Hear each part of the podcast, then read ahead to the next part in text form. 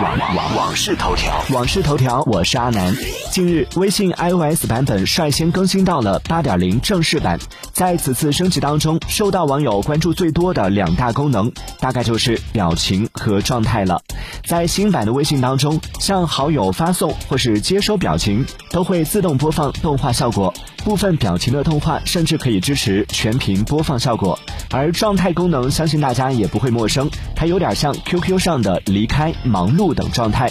在这里，用户可以设置自己的心情、想法、工作、学习、活动、休息以及其他几个不同的状态。但和 QQ 的状态不同的是，在微信里，用户不仅可以在状态里加一段话，还能够设置包括位置、图片和视频等内容。同时，值得注意的是，在此前的版本当中，当微信好友超过五千人后，之后再添加你的好友是看不到你的朋友圈的。而在新版的微信当中，朋友圈的可见人数也突破了五千人的上限，可以达到一万人可见。除了以上提到的这些功能之外，新版的微信还优化了浮窗样式，新增了查看历史浏览内容，以及提取聊天当中的图片文字和提取朋友圈图片文字等众多功能。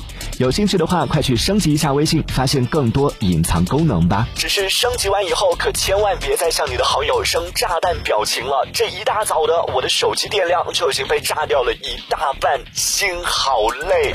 更多新鲜事就在网视头条。网事头条。